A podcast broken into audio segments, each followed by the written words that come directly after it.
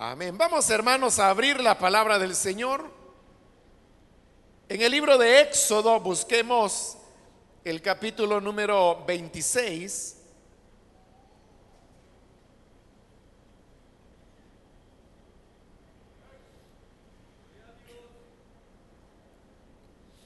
Continuamos con el estudio del libro de Éxodo.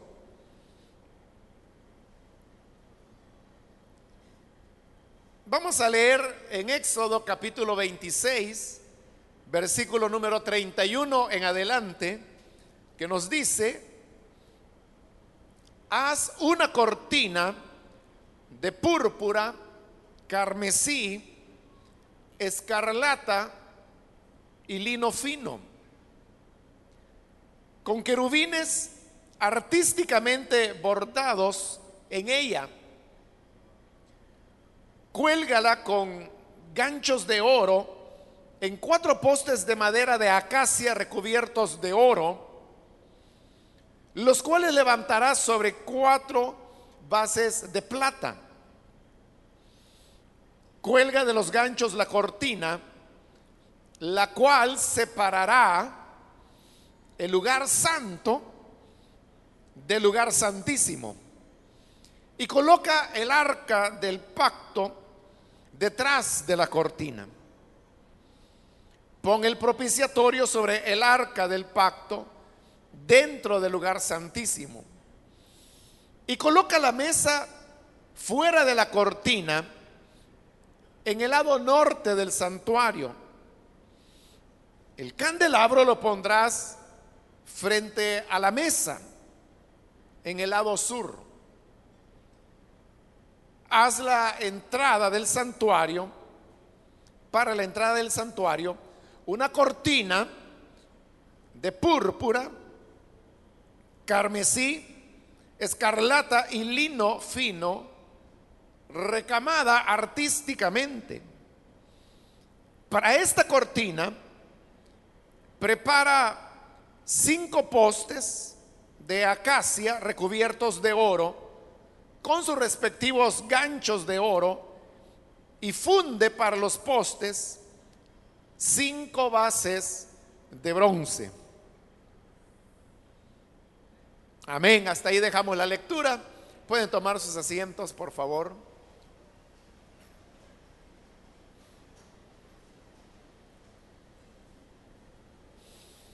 Hermanos, este día continuamos con las instrucciones que el Señor entregó a Moisés de cómo debería ser construido cada uno de los elementos que formarían el tabernáculo, que sería el punto de encuentro entre Dios y su pueblo. Hemos ido avanzando, describiendo los materiales, y lo más importante es que nos hemos centrado en los elementos simbólicos que estos materiales o la manera en que las cosas estaban construidas o la disposición de ellos puede dar como una enseñanza. Como lo expliqué anteriormente, el que encontremos enseñanzas en los materiales en la hechura de cada uno de los elementos o la disposición de ellos en la construcción del tabernáculo, no obedece a tener una mente imaginativa o muy ocurrente para poder ir eh, inventando, podríamos decir, en el camino, sino que, como le expliqué la vez anterior, la enseñanza de la Biblia nos presenta lo que se llaman los tipos que son complementados por los antitipos. Entonces le mencioné que un tipo puede ser una persona, puede ser un objeto, puede ser un acontecimiento, puede ser un día, pero ese elemento representa una verdad espiritual que normalmente o casi siempre llegó a tener su concreción o su verdadero sentido ya en las páginas del Nuevo Testamento. Por ponerle un ejemplo muy sencillo, el cordero era uno de los animales más usuales en los sacrificios que se ofrecían tanto en el tabernáculo como en el templo, que posteriormente construyó Salomón. Y nosotros sabemos que estos corderos que ahí se ofrecían eran un tipo del Señor Jesús. Es decir, estos corderos que se ofrecían para el sacrificio representaban y prefiguraban al Hijo de Dios que habría de venir para ofrecerse por nosotros. Esto no obedece a una imaginación, o sea, no es que nosotros estemos suponiendo que el Cordero representaba a Cristo, porque es la misma palabra de Dios en los evangelios donde Jesús es presentado como el Cordero de Dios que quita el pecado del mundo. Esa presentación la hizo Juan. Y lógicamente que cuando Juan dijo de su primo Jesús, he aquí el Cordero de Dios, lo estaba diciendo tomando las figuras de todos los corderos que habían sido sacrificados en el antiguo tiempo, bueno, que aún en la época de Juan seguían siendo sacrificados en el templo. Ahí tiene usted un ejemplo. El tipo entonces sería el cordero. Jesús es el antitipo porque es el cumplimiento de esa figura que el tipo proyecta, que en ese caso es el cordero. Ahora, en el caso del cordero, como le dije, es básico y es fácil porque la Biblia lo dice. Pero luego, hermanos, hay otra clase de tipos que requieren un poco de mayor elaboración en el sentido que uno tiene que tener más en cuenta todo el contexto de la escritura para poder determinar el sentido de algunos tipos. Así, por ejemplo, hemos dicho que el oro como material es un tipo de la divinidad de Dios. Pero usted no va a encontrar ningún pasaje de la Biblia donde diga que el oro representa la divinidad. Como en el caso de Jesús, ¿verdad? Que si se dijo de él, es el Cordero de Dios. Ahí se necesita un poco de más eh, panorama bíblico, pero también mayor reflexión y elaboración para poder llegar a la conclusión que el oro representa la divinidad. Porque es sobre la base de una suma de pasajes de la escritura, tanto del Antiguo como del Nuevo Testamento, y de lo que cada una de esas menciones le daba de sentido al oro lo que nos vaya a llegar a, a dar entendimiento que el oro es un tipo de la divinidad. Ahora, sería largo, hermanos, ir explicando, aunque yo he tratado de hacerlo, ¿no? Le expliqué por qué la madera es un tipo de la humanidad del Señor Jesús. Y yo le expliqué que era el árbol de acacia, las características que esa madera tenía, porque toda la madera que se utilizó en el tabernáculo, según lo estamos viendo, era madera de acacia. Y vimos cómo cumplía con la descripción de lo que ocurrió con el cuerpo de nuestro Señor Jesús, porque una característica de la acacia es que es una madera prácticamente incorruptible. Y eso concuerda con lo que Pedro dijo allá en Jerusalén, que solamente de Jesús se puede decir que se cumple la palabra que dijo, no permitirás que tu santo vea corrupción. Y eso Pedro lo aplica al tema de la resurrección del Señor, que aunque fue muerto, pero su cuerpo no vio corrupción porque Dios lo resucitó al tercer día. Y así podríamos ir, hermanos, con cada uno de los elementos. Entonces ahora, la parte que hemos leído, porque recuerde que lo que estábamos viendo era cómo se iba a construir el tabernáculo. Y ya vimos que el tabernáculo estaba hecho de cortinas de lino. Vimos las medidas de las cortinas, cómo se iban a coser una con otra, cómo iban a ser sostenidas por los postes que estaban apoyados en las bases de de plata. Pero entonces describimos eh, todo el tabernáculo, pero faltan dos elementos. Hablamos de las cubiertas, del techo. Realmente eran dos techos los que tenía el tabernáculo. No ahondamos en detalles, pero no se preocupe por eso porque, como le he dicho otras veces, más adelante vamos a ver la construcción en este momento Dios le está entregando, por decirlo así, los planos. Le está entregando a Moisés las instrucciones, las medidas, cómo van a ser las cosas, de qué material estarán hechas. Más adelante hasta le va a decir quién tiene que hacerlas. Pero luego, a partir del capítulo 32, este libro comenzará a contar cómo los artesanos fueron haciendo cada uno de estos elementos. Y yo le dije que es una repetición de lo que encontramos en estos capítulos. Lo único que cambia es el tiempo del verbo. Porque aquí utiliza el tiempo futuro y le está diciendo a Moisés, harás, harás, harás cortinas, harás los corchetes para las cortinas harás un cofre de madera de acacia.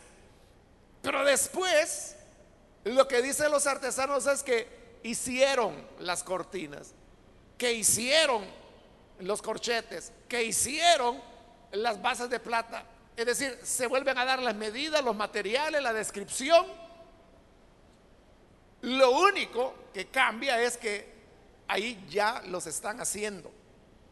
Y luego vendrá, no un tercer relato, pero al menos, bueno, sí es una tercera mención, pero en el sentido que es cuando comienzan a armar el tabernáculo, porque ya está hecho. Entonces viene el relato de cómo poco a poco lo van armando hasta que quede en pie. Y al quedar en pie es cuando la gloria del Señor desciende por primera vez, llena el tabernáculo en señal de, la aprobación que Dios está dando de la obra realizada. Y ahí terminará el libro del Éxodo. Entonces, en esta descripción que hemos venido viendo de cómo se iba a construir el templo, solamente quedan dos detalles, que son las entradas. Y en el pasaje que leímos, si usted puso atención a la lectura, se habrá dado cuenta que ahí se habla de dos cortinas. La primera se menciona en el versículo 31 y la segunda se menciona en el versículo 36. La primera cortina es la que se va a colocar para separar el lugar santo del lugar santísimo. Y la otra cortina es para separar el atrio del lugar santo. Para entrar al atrio no hay cortina. O sea, la puerta está abierta del atrio. Pero luego para entrar al lugar santo está cerrado por una cortina. Y luego para entrar al lugar santísimo también está cerrado con otra cortina. Vamos a comenzar con la primera cortina que es la interior, porque así recordará que le expliqué que Dios comienza la descripción del tabernáculo de adentro hacia afuera. De primero la cortina interior, la que separa el lugar santo del santísimo. A esta cortina es a la que comúnmente nosotros le llamamos el velo, el velo del templo. Pero vamos a ver cómo estaba hecha. Dice el versículo 31, haz una cortina de púrpura, carmesí, escarlata y lino fino. Fíjese que es interesante que al describir el velo, Dios invierte el orden de las cosas porque en todo lo anterior Dios primero menciona el material. Y dependiendo qué elemento era, después Dios indicaba el color que se le iba a dar a ese material. Pero en el caso de esta cortina interior, que es llamada el velo, usted puede ver que ahí es lo inverso. Primero dice los colores que va a tener. Porque dice púrpura, carmesí, escarlata. Esos son los colores. Y luego dice y lino fino, que es el material con que la cortina estaría hecha. Ahora, la cortina, el lino de lo que habla es de, de la pureza Y como le digo, esto no es un invento, sino que el libro de Apocalipsis dice que el lino fino y limpio son las obras justas de los santos. Entonces el lino representa obras justas, es decir, integridad, justicia, pureza, santidad. Esta cortina, todas las cortinas que rodeaban el tabernáculo y formaban el tabernáculo eran de lino, esta también. La diferencia de esta cortina o velo es que está pintada de colores. Dice que el primer color era púrpura.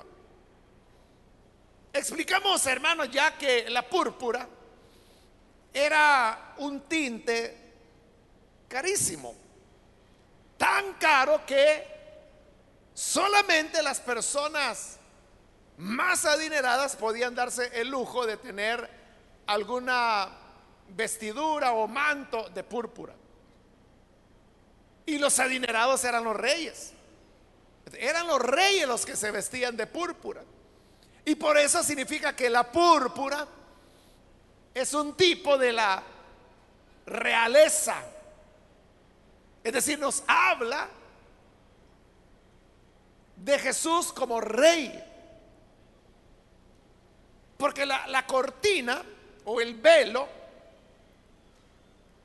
es, hermanos, tipo del cuerpo de Cristo. Y repito, esto no es invento sino que lo dice Pablo, que cuando eh, habla del velo que fue rasgado, ya vamos a hacer referencia a eso más adelante, pero luego Pablo viene y dice que Cristo, por el velo de su cuerpo, ahí lo está diciendo claramente, que el velo era el cuerpo del Señor. Entonces, este velo o cortina expresa a Cristo. Por eso es que uno de los colores que lleva es la púrpura. Porque una de las características de Cristo es que Él es rey. Está hablando de la realeza de Cristo. Pero luego continúa y habla de carmesí. Carmesí es el color rojo, pero rojo encendido, que obviamente habla de la sangre que el Señor derramó. Esa es la razón por la cual en himnos, sobre todo los himnos cristianos clásicos, pero también algunas de las canciones espirituales que hay hoy en día, hablan de la sangre de Cristo refiriéndose a ella como la sangre carmesí. Que en otras palabras lo que quiere decir es la sangre roja, ¿no?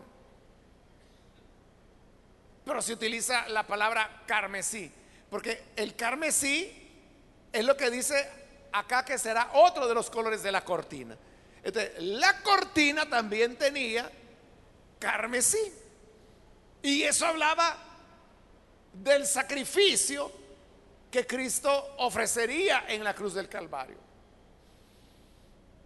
Luego, después menciona la escarlata.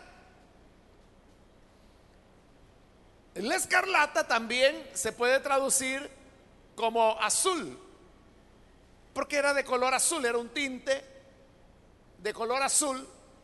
Pero entonces, ¿qué es lo que el azul expresa? El azul, hermanos, es el color del cielo. Porque si uno se pregunta qué es lo que hay de azul en la naturaleza, es el cielo. Alguien puede decir, bueno, pero mire, el mar también, también se ve azul. Pero ¿sabe por qué se ve azul? Por el reflejo de la luz del cielo. Es una, un fenómeno óptico que hace que el color del cielo se refleje en el mar y por eso lo vemos azul, pero es realmente el cielo el que es azul. Entonces, ¿qué nos dice o qué relación hay entre el azul del cielo y Cristo Jesús? Bueno, lo que el mismo Señor Jesús dijo allá en el Evangelio de Juan, en el capítulo 3, Nadie descendió del cielo sino el Hijo de Dios, que vino del cielo. Entonces, el azul habla de la naturaleza celeste. Es decir, que Jesús no es de la tierra, sino que Él vino del Padre, fue enviado a la tierra con una misión especial. Entonces, resumiendo lo que tenemos, porque luego viene el, lino, que ya lo mencioné, pero repitiendo, púrpura habla de la realeza de Cristo.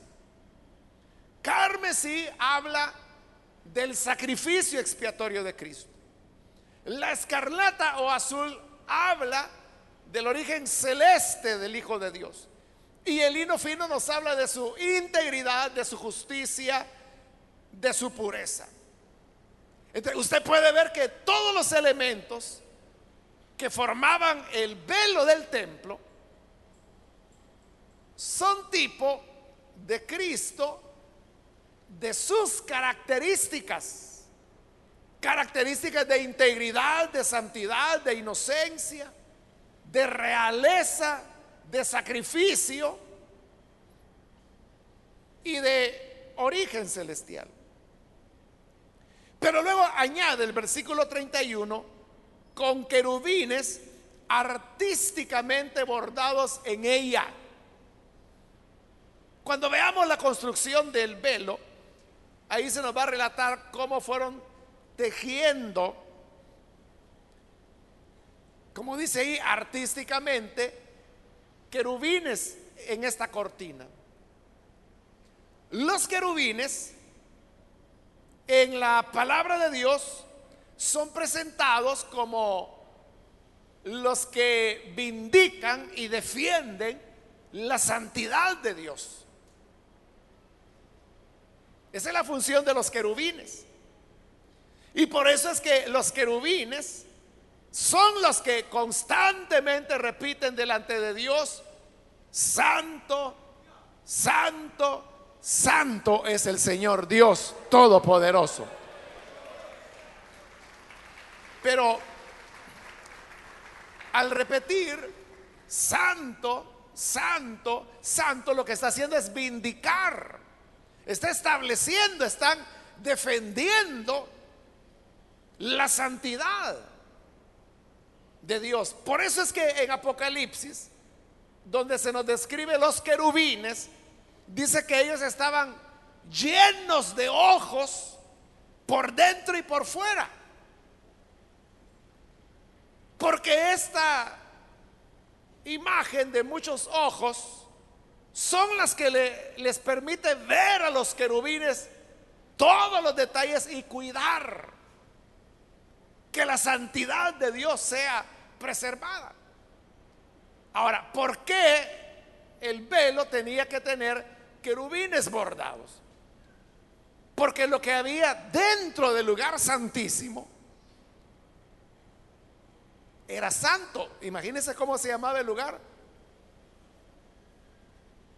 Lugar santísimo. E, en inglés se dice lo santo de lo santo.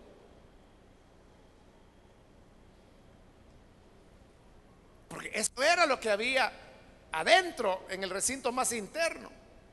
Que como lo vamos a ver a continuación, lo único que había ahí adentro era el arca con su tapadera, que era el propiciatorio.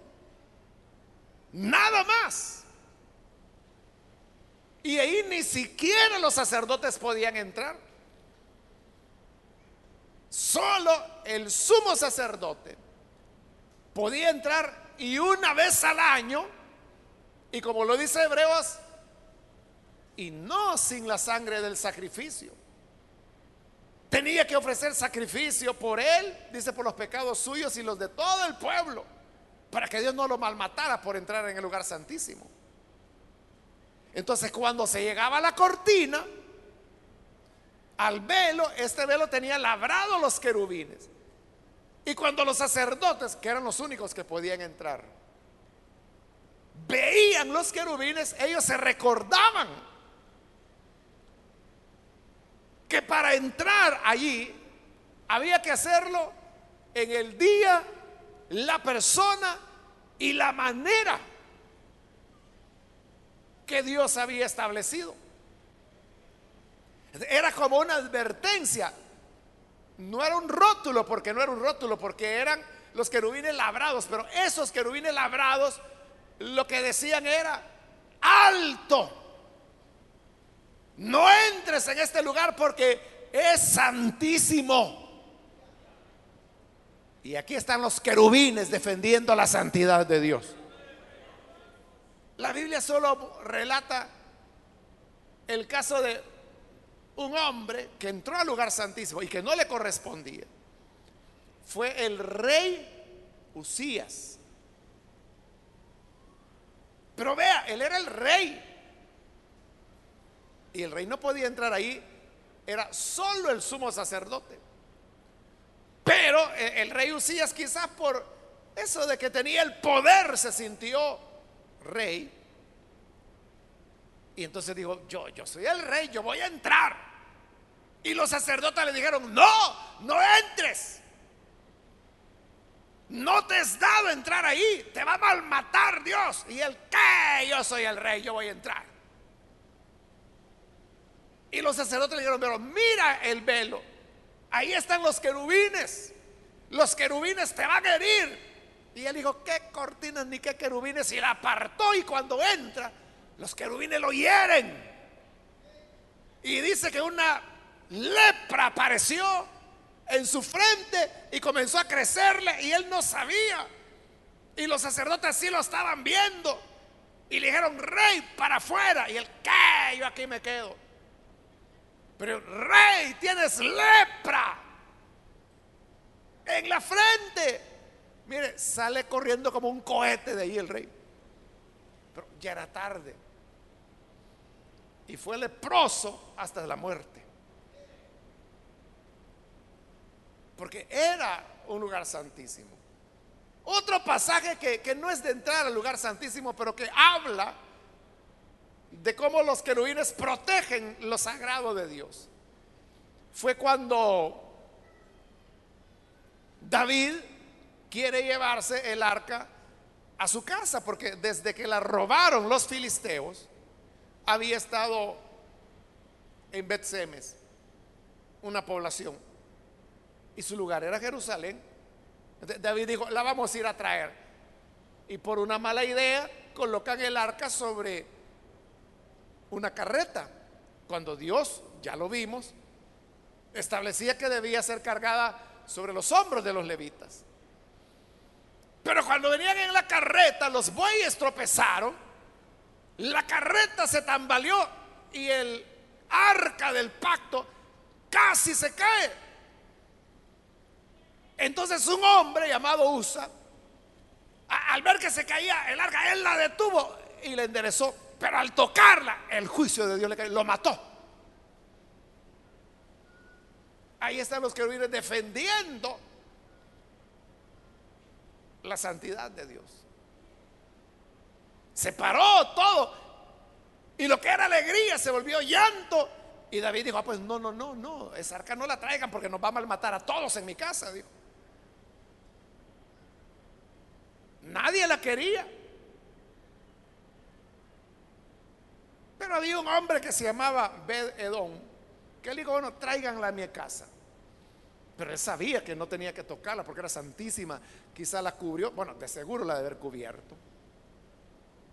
Y Dios comenzó a bendecir la casa de Bededón. ¿Y cómo no le iba a bendecir si la presencia del Señor estaba ahí?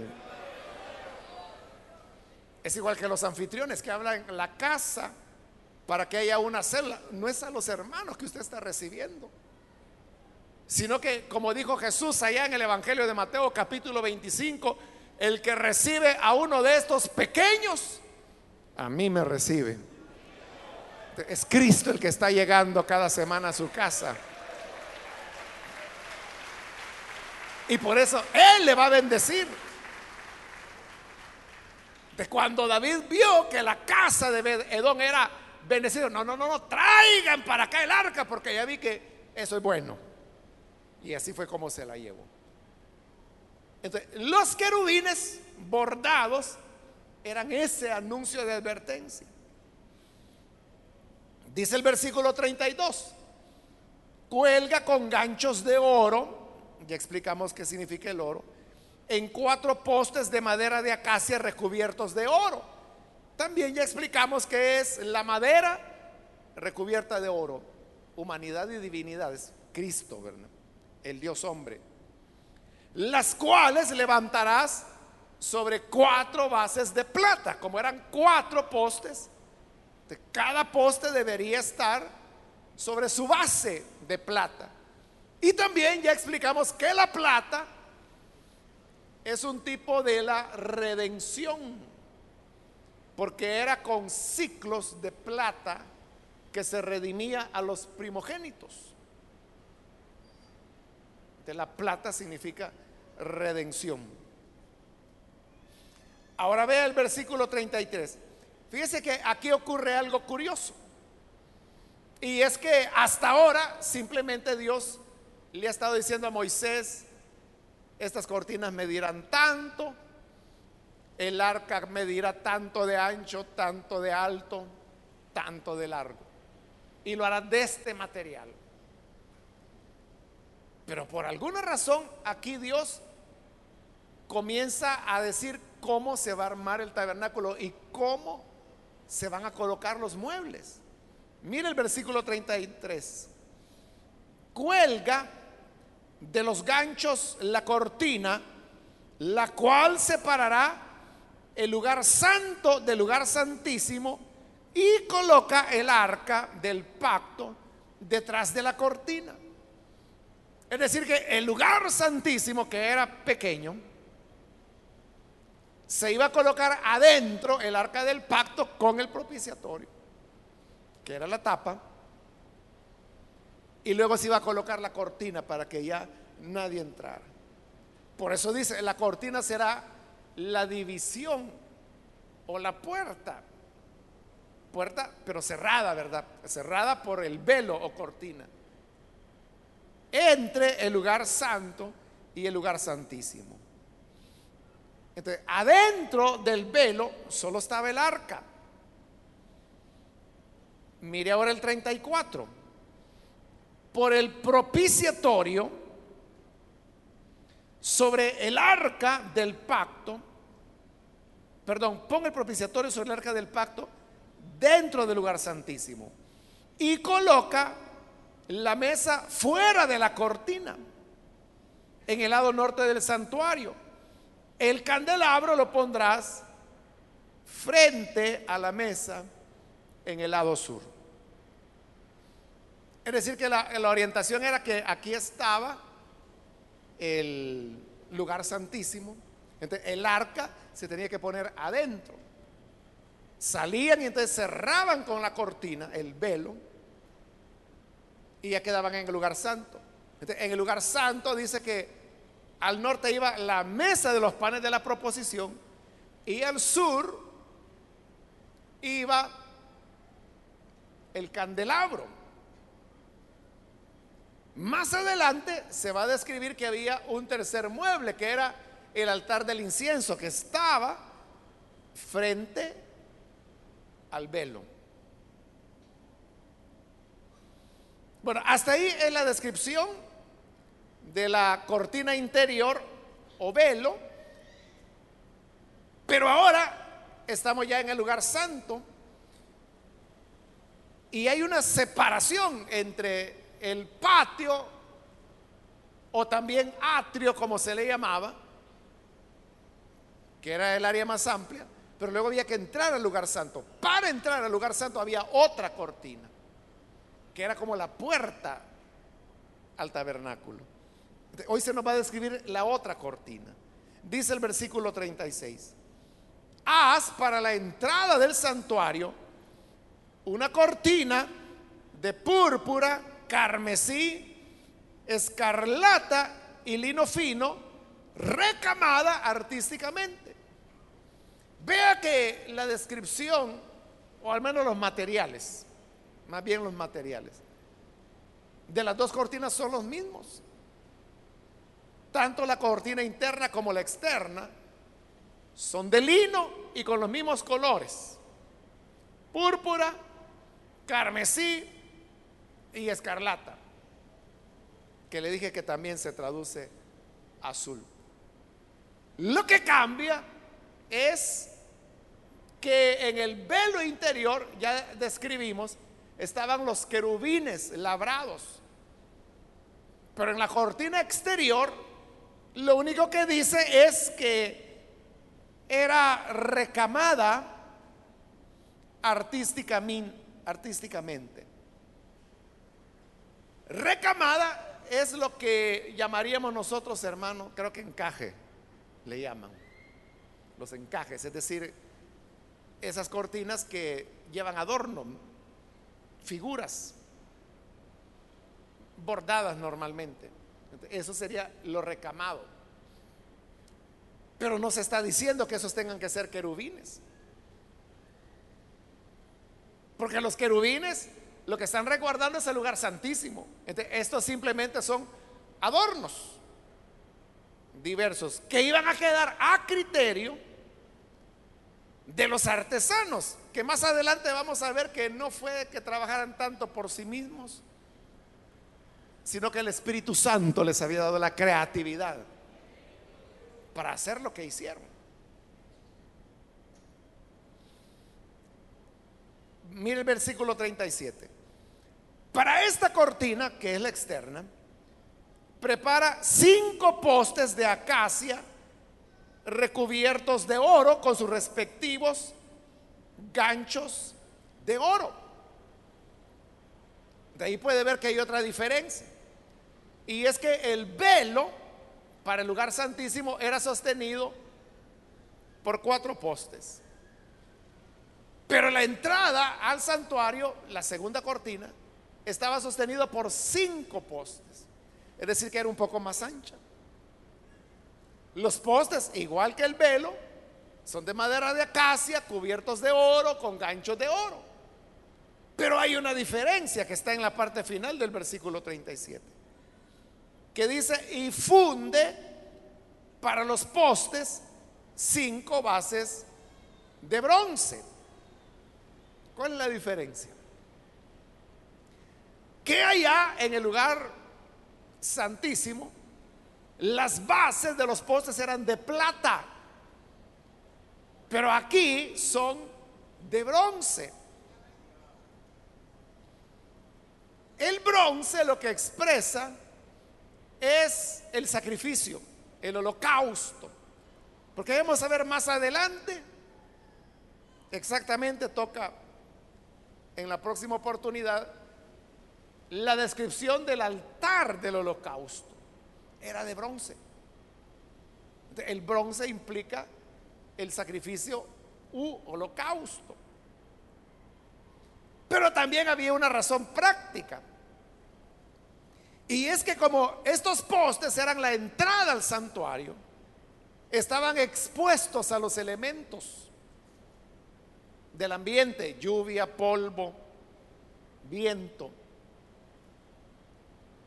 Los que estaban adentro, que eran bases de plata, no tenían problema porque estaban bajo la cubierta, donde explicamos que ni luz había, por eso es que hay un candelabro, porque ahí ni la luz solar entraba. Porque le, le dije, era una cubierta doble.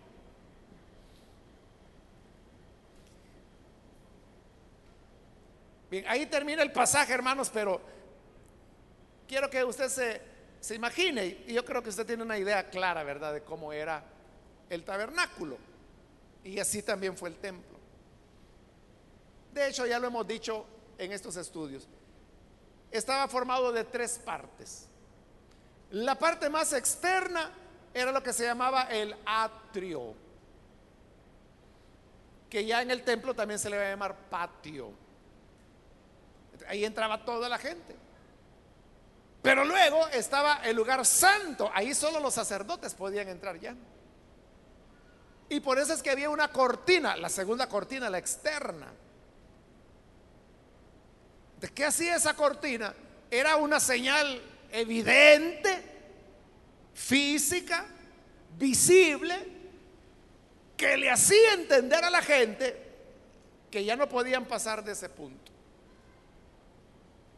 Ese es como si usted va a veces a almacenes o va a comedores o va a bancos. A veces se puede ver, a veces no, pero a veces cuando sí se puede ver, hay rótulos en las puertas que dice solo personal autorizado. Es decir, ahí un cliente no puede entrar. Solo pueden entrar las personas que trabajan ahí. Y en el caso de los bancos hasta tienen una, una clave, ¿verdad? Que tienen que introducir los empleados. Si no, la puerta no les abre. Entonces, esa cortina, ese era el mensaje. Solo personal autorizado. ¿Y quiénes eran los autorizados? Los levitas y los sacerdotes. Nadie más. Entonces la gente sabía que más adentro ya no podía ir.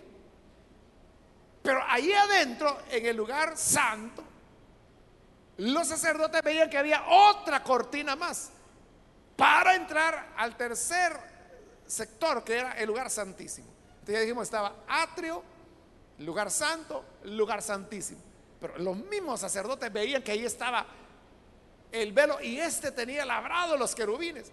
Sabían que no podían entrar. Otra vez era como decir, solo la persona autorizada, porque ella solo era una, el sacerdote. Piense usted en que si un sacerdote, sumo sacerdote, un sumo sacerdote, vivía 70 años, por decir algo, significaba que durante esos 70 años ningún otro ser humano sobre el planeta podía entrar al lugar santísimo sino solo él. Y cuando se moría, el sumo sacerdocio era hereditario, se pasaba de padres a hijos. Ya el hijo de él continuaba. Y ya había otra persona que podía entrar. El primero ya no porque ya estaba muerto. Ahora, si usted hermano piensa en este cuadro que le he descrito, significa que el pueblo de Israel, ellos llegaban afuera, al atrio, y ellos lo que veían era una cortina al lugar santo y cerrada todo el tiempo. Pero si eran levitas podían entrar al lugar santo ¿Y qué encontraban? Otra cortina cerrada. Era, hermanos, como... ¿Cómo acercarse a Dios? Dios se le veía como muy distante, con barreras, no imaginarias, reales, que eran las cortinas. Dios era, vean lo que pasaba. Pongamos que usted vivió hace 4.500 años atrás y que es un israelita y que quiere ofrecer un cordero de ofrenda de paz a Dios. Entonces viene y dice, bueno, voy al tabernáculo porque ahí está Dios.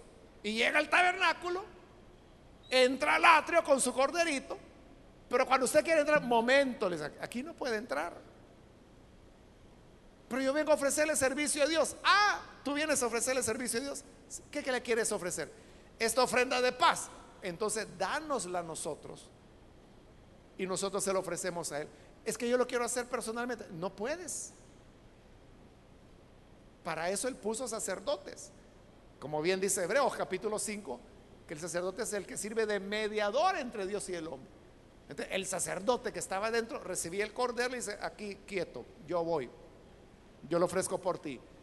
Y lo sacrificaban adentro y derramaban la sangre y ya con la sangre derramada salía de nuevo el sacerdote y se la, se la aplicaba por aspersión a la persona que había llegado, llevado el, el cordero.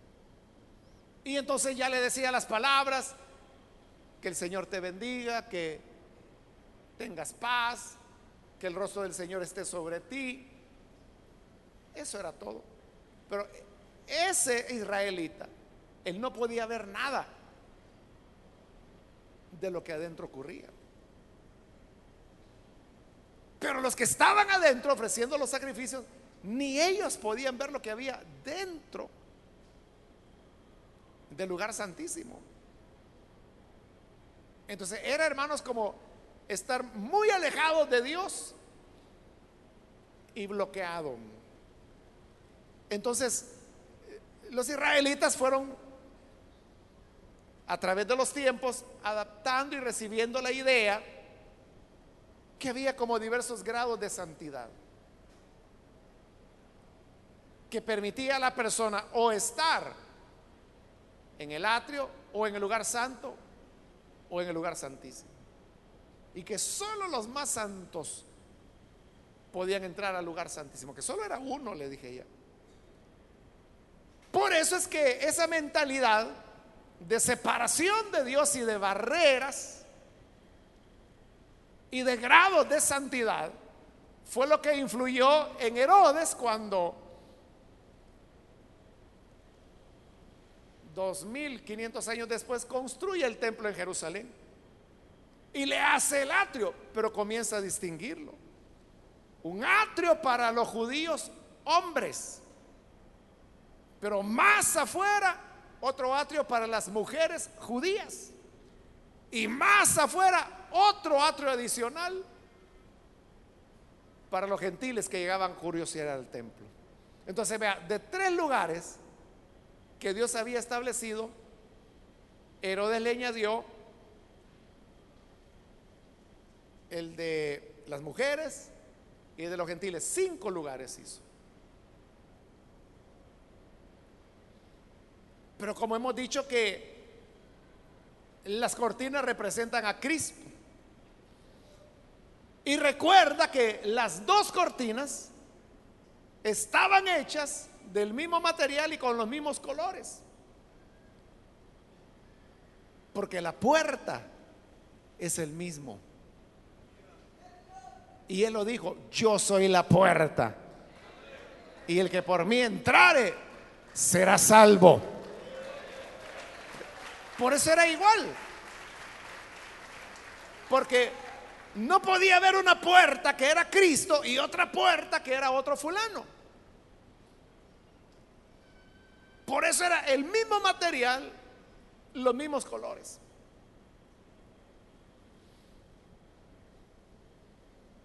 Pero usted sabe que en los evangelios se nos narra que el día que el Señor Jesús estaba crucificado, Y cuando él gritó, Dios mío, Dios mío, ¿por qué me has desamparado?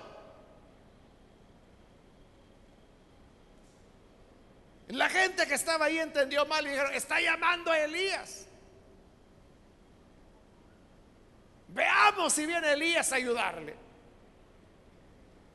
Pero entonces dice que Jesús dio otro gran grito y en ese grito dijo, Padre, en tus manos encomiendo mi espíritu. Y habiendo dicho eso, murió. Y dicen los evangelios que al morir, el velo del templo, el interior, se rompió de arriba abajo. Y de arriba abajo, porque no fue el hombre quien lo rompió de abajo hacia arriba, fue Dios quien de arriba hacia abajo lo rompió y lo abrió.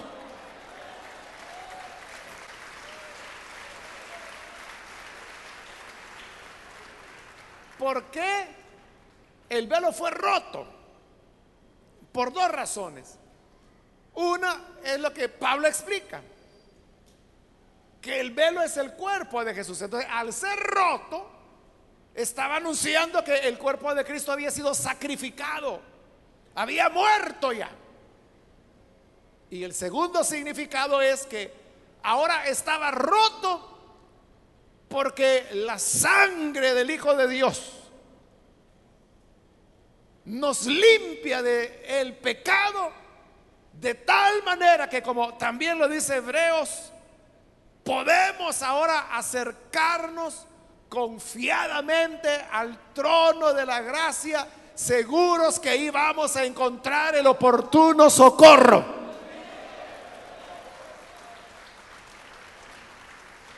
Entonces es como que Dios abrió el velo y dijeron, entrada libre, los que quieran, entren. Porque la sangre del Hijo de Dios nos limpia. ¿Cuántos han sido lavados por la sangre del Señor? ¿Cuántos han sido santificados por la sangre del Señor? Si usted es santo, tiene libre entrada a la misma presencia de Dios. Usted sabe que hay gente que todavía cree en lugares santos, ¿verdad? Entonces creen que el púlpito es un lugar santo. Y por eso que cuando van a salir de la iglesia salen caminando hacia atrás. Porque ellos creen que es irreverente darle la espalda. Como que si Dios está ahí, ¿verdad? Si yo estoy viendo para allá, Dios está allá. Si yo estoy viendo para allá, Dios está allá. Si estoy viendo para allá, Dios está allá. Si vamos para arriba, Dios está ahí. En todo lugar está Dios.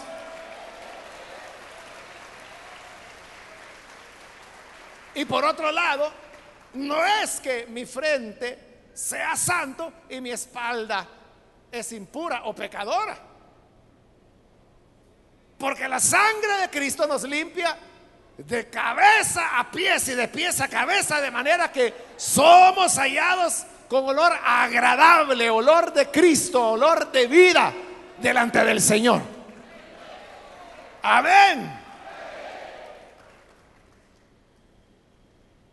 De manera que podemos ir directamente a Dios. Esa es la razón por la cual, hermanos, ya no necesitamos sacerdotes. Porque le dije, el sacerdote es alguien que media entre Dios y el hombre. Que es la enseñanza de la iglesia católica, por eso es que ellos tienen sacerdocio. Porque dicen, tú, al católico, no puede venir aquí al altar, aquí solo el sacerdote. Pero el sacerdote va a pedir a Dios por ti. Cuando el católico quiere confesarse, no se va a poner de rodillas y le dice, Dios mío, yo he pecado contra ti, perdónale. No, tiene que ir donde el sacerdote y en el confesionario decirle, Padre, yo me confieso que he mentido, he sido pícaro, he sido mirón, ladrón. Y le dice todo. Entonces el sacerdote le dice, bueno, entonces reza el credo, lo absuelve y ve tres Padres Nuestros y siete Ave Marías. O sea, pero no fue un trato con Dios, fue con el hombre, fue con el sacerdote. Y la doctrina católica dice que el sacerdote, que es heredero de la de los apóstoles, de la autoridad apostólica, esa es la enseñanza. Tiene por eso el poder para absolver, de pecados. Pero cuando usted quiere pedirle perdón a Dios, en la iglesia evangélica, en la fe evangélica, ¿a quién le pide perdón usted? O, va al pastor donde le dice, pastor, yo vengo a confesarme porque fíjese que he hecho y deshecho. Póngame un castigo, póngame una disciplina. Es con él, ¿verdad? E, el pastor lo que le va a decir, o por lo menos si me dice a mí, yo le voy a decir, mire, vaya a entenderse con el único que le puede perdonar. Vaya y pídale a él.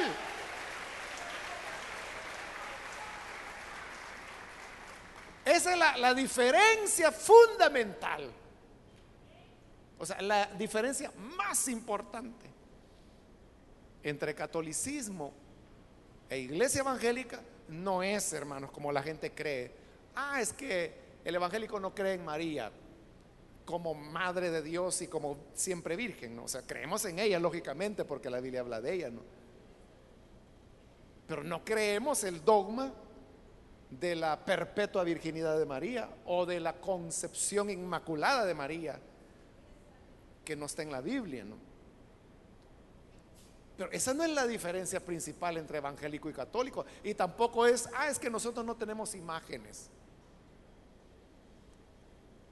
Esas son diferencias, pero yo le diría diferencias así pues de, de rebote. Pero la auténtica diferencia, ¿sabe cuál es? Es eso, que el evangélico cree que puede ir directamente a Dios y recibir un trato directo con Él. Es decir, puede atravesar la primera cortina, la segunda cortina que ya fue rota por Cristo y presentarse delante de Dios y decirle, papá, aquí es tu casa, pero yo vengo porque soy tu hijo. Así que te adoro, te amo, sírveme. O, si hemos pecado, Señor, ante ti vengo, no puedo ocultar nada de ti. Confieso mi pecado, perdóname con la sangre preciosa de tu Hijo, lávame. E, es usted directamente con Él. Pero la Iglesia Católica es un sistema sacerdotalista, se llama. Porque todo es a través del sacerdote. Entonces, necesitas perdón, ve al sacerdote.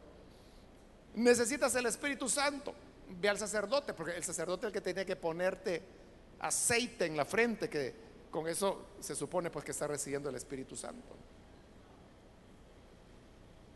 ¿Quieres adorar a Dios? Ve el sacerdote, solo el sacerdote puede oficiar misa. Ningún laico católico puede oficiar misa, solo el sacerdote. Esa es la verdadera diferencia. Que podemos ir directamente a Dios y podemos ir directamente a Dios. Porque el velo y la cortina, que es Cristo, fue sacrificado, fue roto y al ser roto el camino quedó abierto para que todo aquel que crea no se pierda, sino que tenga la vida eterna. Para que todo aquel que tenga sed, que venga y beba. Para que todo aquel que ha pecado, venga, porque abogado tenemos para con el Padre, a Jesucristo el justo. Así que, como dice Hebreos, acerquémonos, vengan, vengan confiadamente al trono de la gracia, no como los antiguos que se acercaron al monte Oreb y temblaban y le dijeron Moisés, ay, no queremos oír la voz de Dios, que te hable a ti y tú nos dices a nosotros.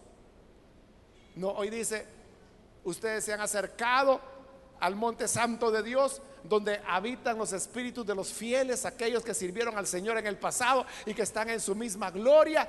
Vengan, acérquense confiadamente, ya no hay muerte, ya no hay querubines que están guardando la entrada, como guardó el querubín con su espada de fuego el árbol de la vida. Hoy el árbol de la vida es Cristo. El que tenga hambre, venga y coma. El que coma de este pan vivirá eternamente, vivirá para siempre. Entra por las puertas, porque las puertas están abiertas. Y como Jesús dijo, el que por mí entrare, será salvo. Mantengamos firme esta fe nuestra, que es la fe del Evangelio, que el sacrificio de Cristo nos ha reconciliado totalmente con el Padre. Vamos a orar, vamos a cerrar nuestros ojos.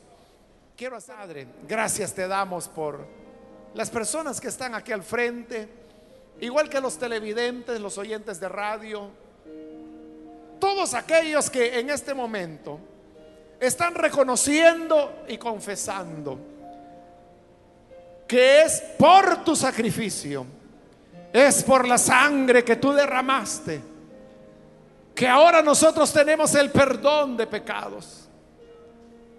Padre, te ruego, tu sangre preciosa, la sangre carmesí, lave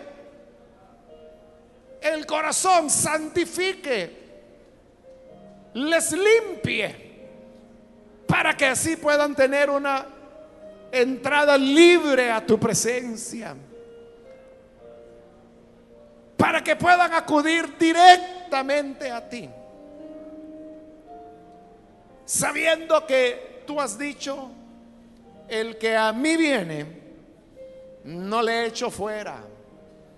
Gracias Padre porque tú no echas fuera a los que en ti confían. Gracias te damos y a tus hijos ayúdanos a permanecer firmes en esta fe, que fuera de ti no hay salvación. Por Jesús nuestro Señor lo pedimos. Amén.